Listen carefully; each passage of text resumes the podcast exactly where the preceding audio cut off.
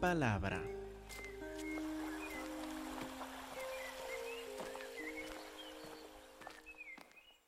Hermanos, antes de llegar a Gálatas 3, quiero mencionar lo que van a ser dos temas principales de esta prédica. Y lo hago con intención para que ustedes me ayuden a acordar uh, durante el sermón cuáles son estos dos temas principales. Como ustedes saben, voy avanzando poquito a poquito en la edad y no me acuerdo de las cosas tan fácilmente como antes. Entonces quiero que ustedes me ayuden a recordar dos cosas. Primero, la vida. La vida. Tienen esta palabra grabada en la mente, la vida. Segundo, la cárcel, la cárcel. Tienen esta palabra también grabada en la mente. La vida y la cárcel. Pablo va utilizar estos dos conceptos, estos dos temas para explicarnos algo sobre la ley y sobre nuestra salvación o la vida, la vida y luego la cárcel. Muy bien.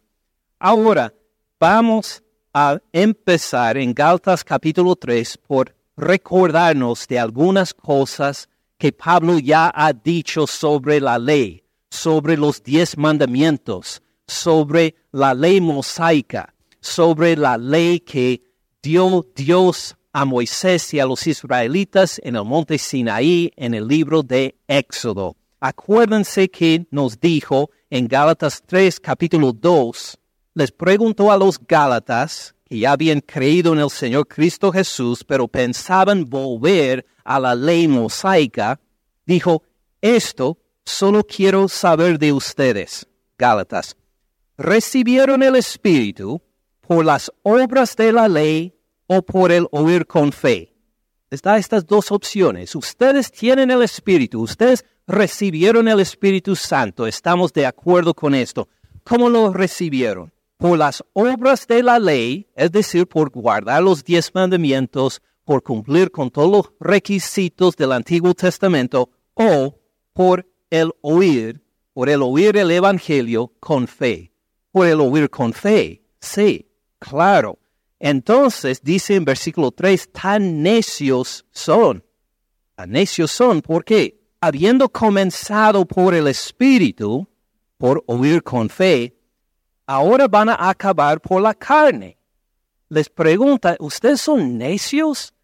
Empezaron por andar en el Espíritu, por escuchar el Evangelio del Señor Cristo Jesús. Escucharon las buenas noticias del Señor Cristo Jesús recibieron el Espíritu Santo por esto y ahora van a continuar en el Espíritu ¿cómo? ¿Por guardar la ley? ¿Están locos? ¿No lo recibieron por guardar la ley? ¿Cómo piensan mantener su relación con el Espíritu por la ley entonces? ¿Cómo se va a mantener esa relación con el Espíritu? Por continuar a oír por fe por andar en el Evangelio. Esto es lo que subraya. ¿Cómo tenemos una relación con el Espíritu Santo? Por el oír con fe. Así empezó, así continúa y así es de aquí en adelante. Solo un recordatorio de algo que vimos hace unos pocos meses. Acuérdese también algo que dijo en versículo 10 de este capítulo.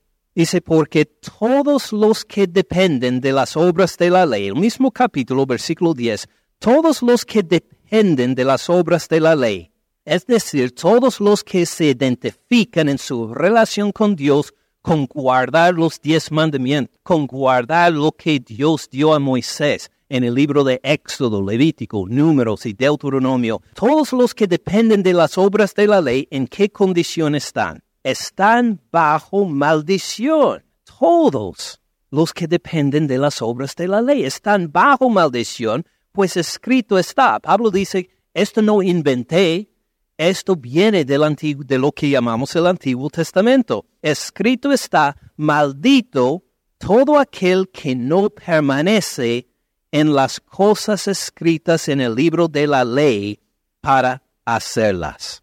Entonces, si usted no guarda parte de la ley, todas las cosas escritas en el libro de la ley para hacerlas está bajo maldición. Entonces uno no puede decir, mire, eh, guardo la ley moral, pero la ley ceremonial no guardo. No, hay que guardar toda la ley.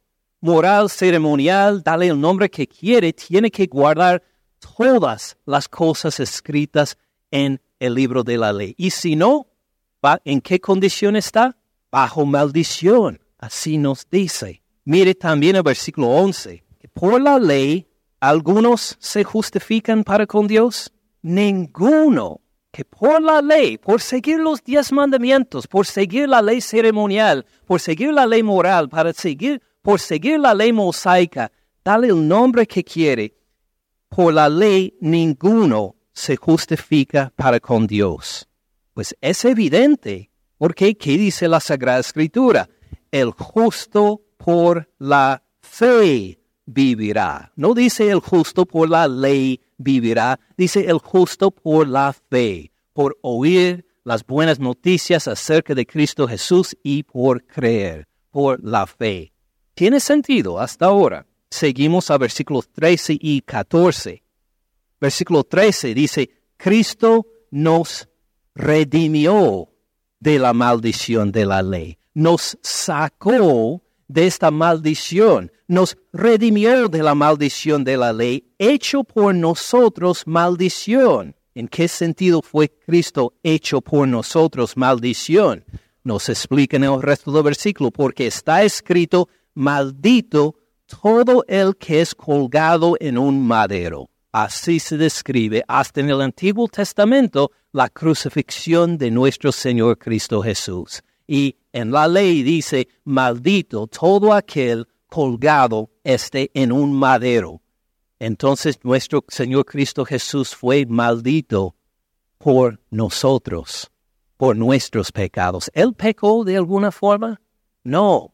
Llevó en sí nuestros pecados cuando sufrió la maldición. Sufrió la maldición por nosotros cuando murió en la cruz. Tiene sentido. Versículo 14 para que en Cristo Jesús, fíjense bien donde dice en Cristo Jesús. Así describe nuestra relación con Él por fe. Estamos en Cristo Jesús ahora. Fuera de Cristo Jesús no se encuentra la bendición que está por describir, pero en Cristo Jesús, en Cristo Jesús la bendición, muy diferente que maldición, ¿verdad? la bendición de Abraham alcanzara a los gentiles, a los que no somos judíos, a los que pues no conocíamos a Dios. En Cristo Jesús la bendición de Abraham alcanzara a los gentiles, a fin de que, ¿por qué manera? A fin de que por la fe recibiéramos la promesa, la promesa de quién? La promesa del Espíritu. ¿Cómo recibimos el Espíritu Santo de Dios? Por fe en Cristo Jesús. Él murió en la cruz siendo maldición por nosotros, para que nosotros recibiéramos la bendición de esta promesa dada a Abraham, la bendición del Espíritu Santo. ¿Tiene sentido? Entonces, al leer todos estos versículos y aún más, ¿qué opinión tenemos nosotros de la ley mosaica, de los diez mandamientos? Puede ser que tenemos una opinión muy baja de la ley. Fíjese, estamos bajo maldición según la ley. ¿Es verdad? Claro que sí, acabamos de leerlo. No podemos recibir al Espíritu Santo por medio de la ley. Ah, pues ¿para qué sirve la ley? ¿Para qué está ahí? En realidad podemos menospreciar la ley. Entonces, cuando llegamos al versículo 21, el versículo en que vamos a concentrar el día de hoy, puede ser que tenemos una, una actitud muy negativa hacia la ley por todo lo que hemos leído en este capítulo. Entonces, en versículo 21, Pablo hace esta pregunta. Luego, ¿la ley es contraria a las promesas de Dios? Y al ver la pregunta, sin seguir leyendo, tal vez decimos, pues sí es contraria Mire, ¿cómo recibimos el Espíritu Santo? ¿Por la ley? No, sino por medio de la fe. ¿Qué recibimos por medio de la ley? Pues estamos bajo maldición por la ley. Por esto nos redimió Cristo Jesús. Luego, la ley es contraria a las promesas de Dios. Posiblemente decimos, sí, la ley es contraria a las promesas de Dios. Pero ¿cómo contesta Pablo esta misma pregunta? ¿La ley es contraria a las promesas de Dios? En ninguna manera, dice. En ninguna manera es contraria. La ley no es mala. Lejos de esto. La ley, como nos explica en Romanos capítulo 7, versículo 14, nos explica que la ley es santa. De verdad es santa. El mandamiento, hablando de la ley también, el mandamiento es santo, es justo, es bueno. ¿Los diez mandamientos son malos? No, de ninguna forma. Son buenos, son santos. Es la verdad de Dios.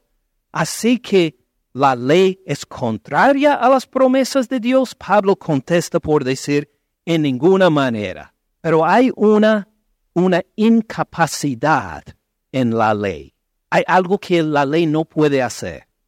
Lo describe en el resto del versículo. Si la ley dada pudiera vivificar, la justicia sería verdaderamente por la ley. Entonces, dice, Volviendo al principio, ¿la ley es contraria a las promesas de Dios? No, en ninguna manera. Si la ley dada, la ley siendo la ley mosaica, los diez mandamientos, si pudiera vivificar la justicia, la aprobación legal de Dios, la justicia sería, así es la forma del verbo que utilizaríamos en español en esta construcción, la justicia sería verdaderamente por la ley ¿La ley es mala? Pablo dice, no, no es mala. De hecho, si la justificación, la aprobación de Dios, si pudiera venir por medio de los diez mandamientos, si pudiera venir por medio de la ley, así sería. Pero ¿qué problema hay? La ley no puede vivificar a nadie. La ley no puede dar vida a nadie o si pudiera vivificar, la aprobación de Dios sería por medio de la ley. Pero esta es la incapacidad de la ley. No puede dar vida.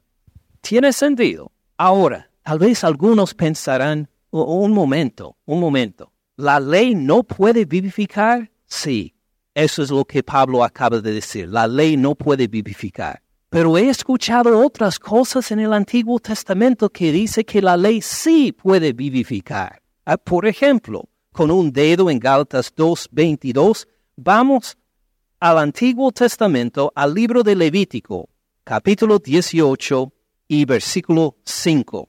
Jehová Dios a los israelitas por medio de Moisés, por tanto, guardarán mis estatutos y mis ordenanzas, los cuales haciendo el hombre. Ahora, fíjense bien, guardarán, ¿qué quiere decir? Pongan en práctica, obedezcan. Obedezcan mis estatutos y mis ordenanzas. ¿A qué refiere esto? A la ley, a los diez mandamientos y todas las demás leyes que Jehová Dios dio a los israelitas por Moisés. Guardarán mis estatutos y mis ordenanzas, los cuales haciendo el hombre, ¿qué pasará? Vivirá en ellos. Yo Jehová. Entonces, pues suena que, pues sí, si uno guarda la ley, ¿qué va a tener? Vida. Va a vivir por estas cosas. También seguimos adelante de Levítico a Deuteronomio. Levítico, números, luego Deuteronomio. Deuteronomio 30, 15. Dice, mira, yo he puesto delante de ti hoy la vida y el bien. Ahí está esta palabra. ¿Se acuerda la primera que les pedí de que me acordaran? Mire, yo he puesto delante de ti hoy la vida y el bien, o por otro lado, la muerte y el mal. Porque yo te mando hoy que ames a Jehová tu Dios, que andes en sus caminos, que guardes sus mandamientos, sus estatutos y sus decretos, para que, para que qué, para que vivas. Quiere decir, si obedeces la ley de Jehová Dios, van a vivir. Para que vivas y seas multiplicado, y Jehová tu Dios te bendiga en la tierra a la cual entras para tomar posesión de ella. Mas, o en cambio, versículo 17, mas si tu corazón se aparta y no oyes, y te dejas extraviar, te inclinas a dioses ajenos y les sirvan, yo les protesto hoy que de cierto perecerán o morirán. No prolongarán sus días sobre la tierra a donde van, pasando el Jordán, el río Jordán, para entrar en posesión de ella. A los cielos y a la tierra llamo por testigos hoy contra ustedes, que yo les he puesto delante la vida y la muerte, la bendición y la maldición. Escoge, pues, ¿cuál debe escoger? ¿Vida o muerte? La vida, claro. Escoge, pues, la vida. Para tener la vida, ¿qué tiene que hacer? Obedecer toda la ley. Escoge, pues, la vida para que vivas tú y tu descendencia, amando a Jehová tu Dios, atendiendo a su voz, siguiéndolo a Él, porque Él es, ¿Él es qué? Vida para ti. Fíjese cuántas veces repitió en el trasfondo de la ley esta palabra vida. Él es vida para ti, prolongación de tus días a fin de que habites sobre la tierra que juró Jehová a tus padres, Abraham, Isaac y Jacob, y les había de dar. Vamos a ver otro ejemplo. Vamos al libro de los Salmos. De Deuteronomio 30 vamos a saltar hasta los Salmos en el Antiguo Testamento. El Salmo 119, versículo 93. Nunca jamás me olvidaré de tus mandamientos, porque con ellos, fíjense bien, me has vivificado. ¿Cómo? Me has vivificado por tus mandamientos. ¿Cómo es que Pablo va a decir en Gálatas 3:21 entonces que la ley si pudiera vivificar, la justicia sería por esto? ¿Cómo puede el apóstol Pablo decir la ley no vivifica si acabamos de ver algunos ejemplos entre muchos que dicen que con obedecer la ley viene la vida? ¿Cómo puede decir esto el apóstol Pablo? Pues por esta razón. La ley vivifica, pero no al pecador. ¿Se acuerdan? Había dos caminos. Camino de la vida, el camino de la muerte. Pues ¿qué pasa si uno peca? Si uno desobedece la ley. ¿Bajo qué está? La maldición de la muerte.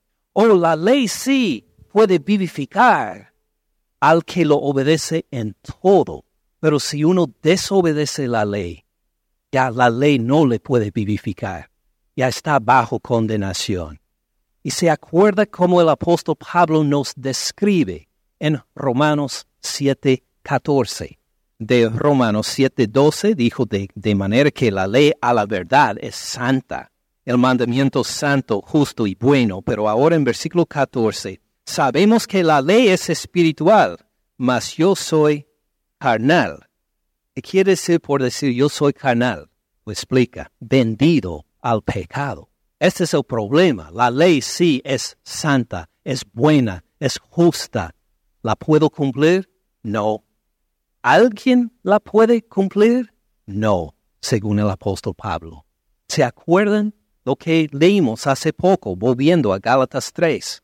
Gálatas 3, versículo 10. Gálatas 3, 10. Todos los que dependen de las obras de la ley están bajo qué? Maldición. Pues escrito está, maldito todo aquel que no permanece en todas las cosas escritas en el libro de la ley para hacerlas. No es que solo, solo quiere, quiere hacerlas, tiene que hacerlas, tiene que cumplirlas, y cuando no, está bajo maldición. Y esto reconoce Pablo. Hasta el mismo, el apóstol Pablo, no pudo cumplir la ley. No hay nadie que puede cumplir la ley, según versículo 11. Porque por la ley, ¿cuántos se justifican para con Dios? Ninguna. Por la ley, ninguno se justifica para con Dios. Es evidente porque el justo por la fe vivirá. No es que la ley es mala, la ley es santa. La ley es buena, pero no nos puede vivificar porque el problema no está en la ley, está en nosotros que somos pecadores, que no hemos cumplido la ley, que desobedecemos la ley y por esto estamos bajo maldición. Todos nosotros estamos bajo maldición. Por esto, la resolución no es más ley. Estamos condenados por la ley. La resolución se encuentra en un redentor de alguien que nos saca desde bajo la maldición de la ley. La resolución se encuentra en un, en un redentor, nuestro Señor Cristo Jesús, como lo describe otra vez en versículo 13. Cristo nos redimió de la maldición de la ley. Esto es lo que necesitábamos. La ley no nos pudo vivificar. Necesitábamos al Salvador un redentor. Cristo nos redimió de la maldición de la ley, hecho por nosotros maldición, porque está escrito maldito todo el que es colgado en un madero, para que en Cristo Jesús la bendición de Abraham alcanzara a los gentiles, a fin de que por la fe recibiéramos la promesa del Espíritu. No es que la ley es mala, como vimos en versículo 21, si la ley dada pudiera vivificar, podríamos tener eh, la justificación por la ley, pero es que somos pecadores, hemos desobedecido la ley, por eso bajo la ley estamos bajo maldición, necesitamos un redentor, el que murió por nosotros, por nuestros pecados en la cruz. Tiene sentido hasta ahora. Entonces, el primer tema fue la vida, ¿verdad? Ahora, la ley, como vimos en versículo 21, la ley no puede vivificar. Si la ley pudiera vivificar, pues la justicia sería verdaderamente por la ley. ¿Hay alguien que puede vivificar? ¿Hay alguien que puede vivificar? La ley no puede vivificar. ¿Será que otro puede vivificar? Vamos a Romanos capítulo 8, versículo 11, para ver la identidad de alguien que nos vivifica. Romanos 8, 11. Si el Espíritu, hablando del Espíritu Santo, si el Espíritu de aquel que levantó de los muertos a Jesús. Ahora, ¿quién es aquel que levantó de los muertos a Jesús? Dios, nuestro Padre Celestial, Dios el espíritu de, del Padre, de Dios, de aquel que levantó de los muertos. ¿A quién levantó de los muertos? A Jesús, hablando de Cristo Jesús. Ven ahí nuestro Dios, un Dios en tres personas, Padre, Hijo y Espíritu Santo, lo que llamamos la Trinidad. Dios, un ser en tres personas. Este es el que puede vivificar. ¿Cómo se manifestó el hecho de que puede vivificar. Dio vida al Señor Cristo Jesús. Cuando estaba muerto era un cadáver como cualquier otro cadáver y le dio vida, lo resucitó de los muertos. Si el espíritu de aquel que levantó de los muertos a Jesús mora en ustedes, toma residencia en ustedes, ¿el espíritu de Dios toma residencia en nosotros? Sí, claro que sí. ¿Por qué medio? ¿Se acuerdan por medio de la ley o por medio de la fe? Por medio de la fe, correcto. Así toma residencia el Espíritu Santo en nosotros cuando escuchamos las buenas noticias del Señor Cristo Jesús y respondemos por creer, por identificarnos con esto, por decir, sí, con esto me identifico. El Espíritu de aquel que levantó de los muertos a Jesús mora en ustedes el que levantó de los muertos a Cristo Jesús. Ahora, ¿quién es el que levantó de los muertos a Cristo Jesús? A Dios Padre, correcto. El que levantó de los muertos a Cristo Jesús vivificará, ahí está este verbo, vivificará también sus cuerpos mortales por su espíritu que mora en ustedes. Igual como Cristo Jesús fue resucitado de los muertos, nosotros seremos resucitados de los muertos en la segunda venida del Señor Cristo Jesús también. ¿Cómo lo hace? Por medio de su Espíritu Santo, que toma residencia en nosotros. ¿Cómo tomó residencia en nosotros? Cuando nosotros escuchamos la palabra de verdad y respondemos con fe, Él muere en nosotros. ¿Tiene sentido? Ahora vamos a considerar este versículo bajo la ley. Ahora, ya sabemos que tenemos la resurrección de los muertos por el Espíritu. ¿Alguien podría ser resucitado de los muertos por guardar los diez mandamientos? No. Dice ahí que si usted guarda los diez mandamientos, Dios te va a vivificar. Por medio de la ley te vivifica. ¿Así dice este versículo? No, si uno pues guarda la ley de otras formas, vamos a decir que de acuerdo con la ley del Antiguo Testamento deja de comer carne de cerdo, porque esto es una carne prohibida bajo el Antiguo Testamento. Entonces dice ahí, por dejar de comer carne de cerdo, el Dios vivificará sus cuerpos mortales. ¿Así dice? No, no, tal vez es más saludable no comer carne de cerdo pero esto no le va a vivificar en la segunda venida del Señor Cristo Jesús. ¿Me siguen hasta ahora? Vamos a poner otros más. Eh, parte de la ley es dar el diezmo también. Entonces, si usted da el diezmo regularmente, entonces Dios te va a levantar en la segunda venida del Señor Cristo Jesús. ¿Así dice este versículo? No, no, no somos resucitados de los muertos por seguir la ley. La ley no puede vivificar a nadie. ¿Tiene sentido? La ley, el seguir la ley, es, ¿quiere decir que la ley es mala? No, es santa, es buena, es justa, como acabamos de ver, pero no tiene poder para vivificar. Este poder solo tiene nuestro Dios por su Espíritu Santo que por Cristo Jesús que murió en la cruz por nosotros, solo por Él somos vivificados, no por seguir la ley. Esto es lo que Pablo quiere subrayar en Gálatas 3:21. Volvamos a este versículo. Luego, ¿la ley es contraria a las promesas de Dios? En ninguna manera.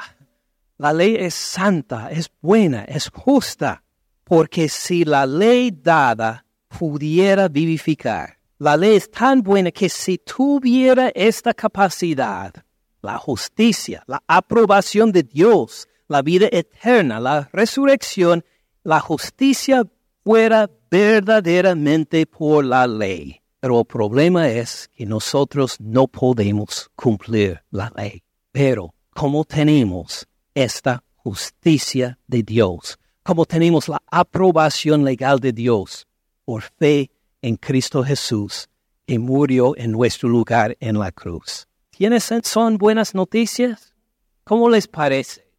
Amén, qué maravillosas noticias. Estuvimos bajo maldición y ahora tenemos vida eterna en Cristo Jesús, no por ninguna obra nuestra, sino por escuchar lo que Él hizo por nosotros en la cruz identificarnos con esto. Entonces, si uno le pregunta, ¿cómo sabe usted que es aprobado por Dios, justificado por Dios? Si muriera esta noche, que no nos pase, si muriera esta noche, eh, estuviera delante del Señor, ¿qué respuesta daría? ¿Sería aceptado por Dios? Si uno dice, bueno, he seguido los diez mandamientos, no soy mala persona, no he matado a nadie, este, no he cometido el adulterio, no he mentido recientemente, soy buena persona. Uno no tiene vida, porque la ley no le puede vivificar. La ley no le puede dar vida. Es cuando se quita la vista de lo que usted puede hacer por Dios al poner la vista en lo que Cristo Jesús ya hizo por usted delante de Dios que uno es salvo. Uno reconoce, no soy salvo por lo que puedo hacer, por cumplir la ley. No, la ley no vivifica, pero el Señor Cristo Jesús sí. Confío en Él y por Él tengo vida eterna. ¿Tiene sentido? Así hemos tratado del primer tema, de la vida. Pero había un segundo tema. Ah, ¿Cuál fue? La cárcel, exactamente la cárcel. ¿Qué tiene que ver la, una cárcel con la vida? Pues llegamos ahora al versículo 22. Mas la escritura lo encerró todo bajo pecado. Sigue esta pregunta, la misma pregunta que vimos en versículo 19, la primera parte. Uno diría, entonces, ¿para qué sirve la ley? ¿Para qué sirve la ley si no puede vivificar la ley? Si la ley no puede ser un instrumento para nuestra salvación, si la ley no sirve para mantener nuestra relación con el Espíritu Santo, ¿para qué sirve? ¿Para qué hay una ley si no puede hacer estas cosas? Nos explica por qué en versículo 22. Mas la escritura, hablando otra vez de la ley de esta forma, la escritura lo encerró. Podemos traducirlo, lo encarceló todo bajo pecado. Este fue el propósito de la ley, era para encerrarnos o para encarcelarnos. Ahora, no les voy a preguntar quiénes acá han estado en la cárcel. Sé que varios de ustedes, por varias razones diferentes, pero me acuerdo en particular de un joven, no de nuestra iglesia, pero un joven a quien conocí cuando hace años, hace varios años, iba regularmente a predicar en las cárceles en, en 316 y en el High Hope Road, en las dos, uh, el centro de detenidos y también en la cárcel. Y conocí a un joven allá que estaba ya por un poco más de un año y medio en la cárcel y le faltaba todavía varios meses antes de salir, pero gracias a Dios pudo guardar su sentido de humor. Pero por estar en la cárcel, su sentido de humor se había puesto un poco sarcástico. Este, y un día estaba pues quejándose de su, ah, de su tiempo allá y dijo, Ah, lo dijo de una forma pues ah, bastante divertida, aunque sarcástica.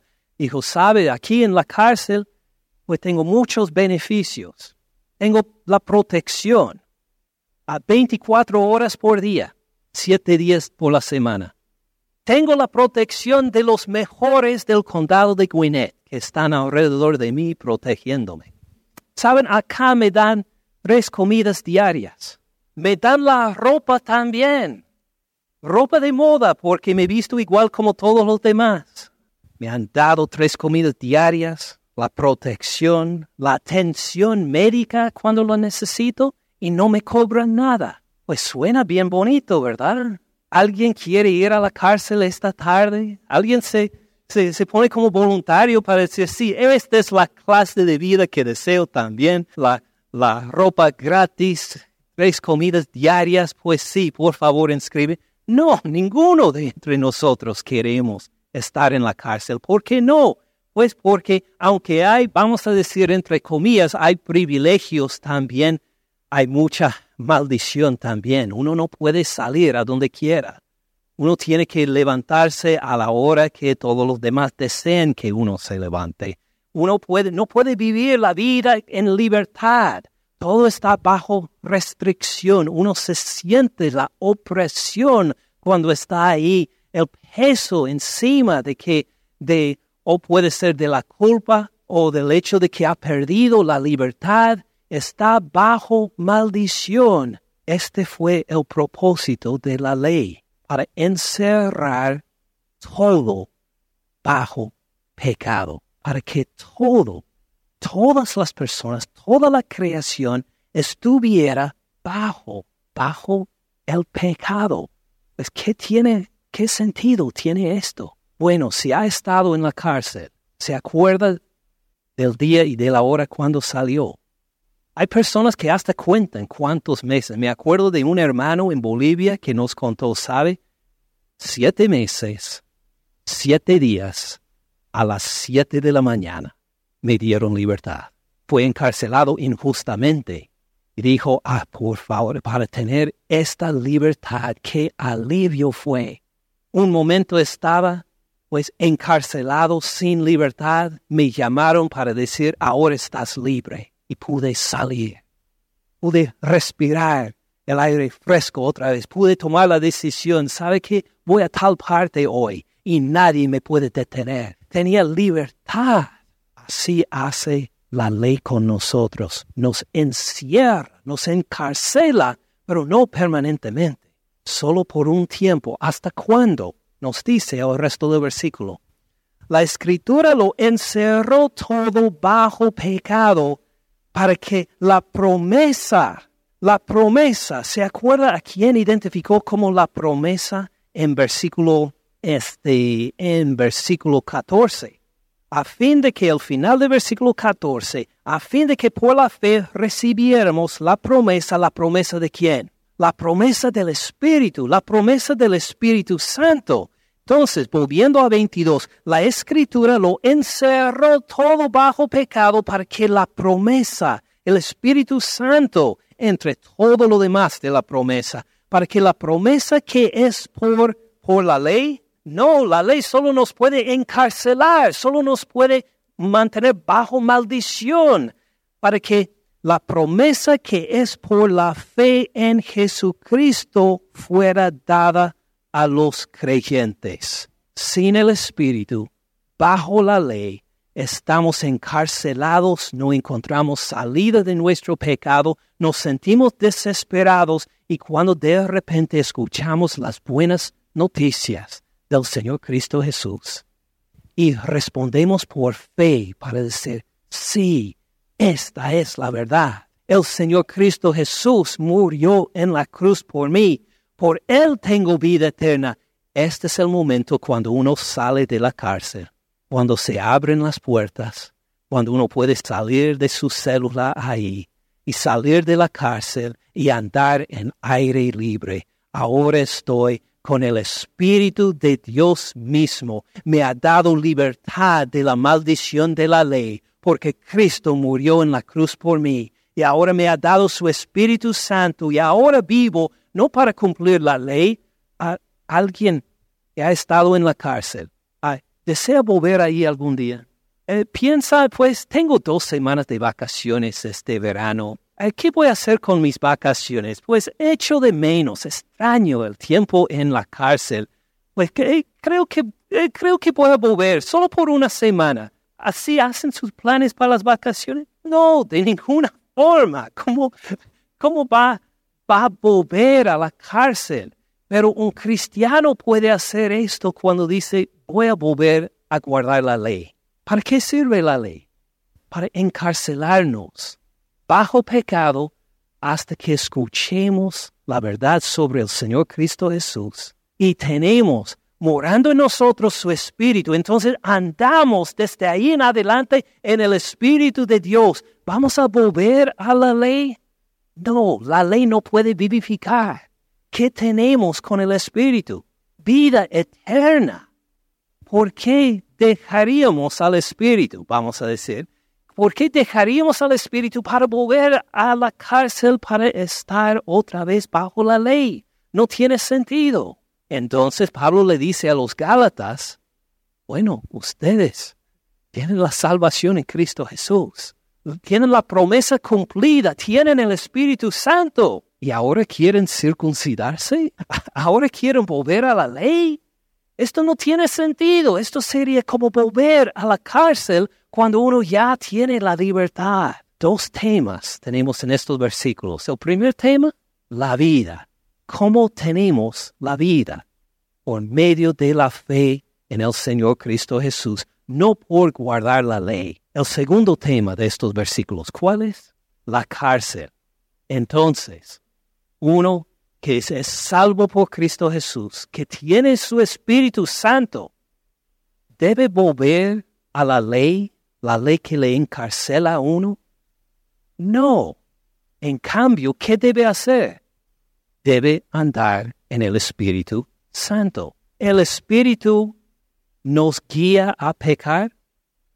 No, nunca jamás. ¿El Espíritu nos guía a abandonar nuestra relación con el Señor? Nunca jamás. Es el Espíritu Santo. Si seguimos al Espíritu Santo, si andamos llenos del Espíritu Santo, ¿cómo vamos a vivir? En santidad, en comunión con Dios, en comunión con los hermanos que también son llenos del Espíritu Santo también. ¿Tiene sentido? Por estos dos temas, entonces, tenemos lo que Pablo nos explicó en Gálatas 3, 22. Por eso, le quiero hacer unas preguntas a base de estos dos temas. ¿Cómo es que usted es justificado delante de Dios? Si es por medio de la fe en el Señor Cristo Jesús, gloria sea a Él. Si dice, no, pues soy aceptado porque no he matado a nadie, nunca he estado en la cárcel, ah, soy buena persona. Si esta es su respuesta, le digo, no tiene vida. Esto es lo que dice el apóstol Pablo, la ley no puede vivificar. Confíe entonces en el Señor Cristo Jesús para vida eterna. Quite la vista de su propia capacidad de guardar la ley para fijarse en la vida perfecta, la muerte perfecta, la resurrección perfecta de nuestro Señor Cristo Jesús. Si uno dice, pues sí, sí, sí, tengo fe en el Señor Cristo Jesús, pero no me siento bien si como carne de cerdo. No estoy bien con Dios si como carne de cerdo. Es más, es más que un disgusto. Dios me mira mal si como carne de cerdo. Dios me mira mal si no doy el diezmo. Dios me mira mal si no guardo el día de reposo. No estoy bien con Dios si hago estas cosas, si no hago estas cosas. Eh, hermano, sal de la cárcel. Usted no puede mantener su justificación con Dios por medio de la ley. La ley no vivifica. Sal de la cárcel, ande en el Espíritu Santo de Dios. La vida y la cárcel. Así tenemos versículos 21 y 22 de Gálatas. Que cada uno de nosotros podamos declarar con toda seguridad, soy aprobado por Dios, no por guardar la ley, sino por lo que Cristo Jesús hizo en la cruz por mí. Gracias por escuchar al pastor Ken en este mensaje. Para más recursos, visite caminandoensupalabra.org.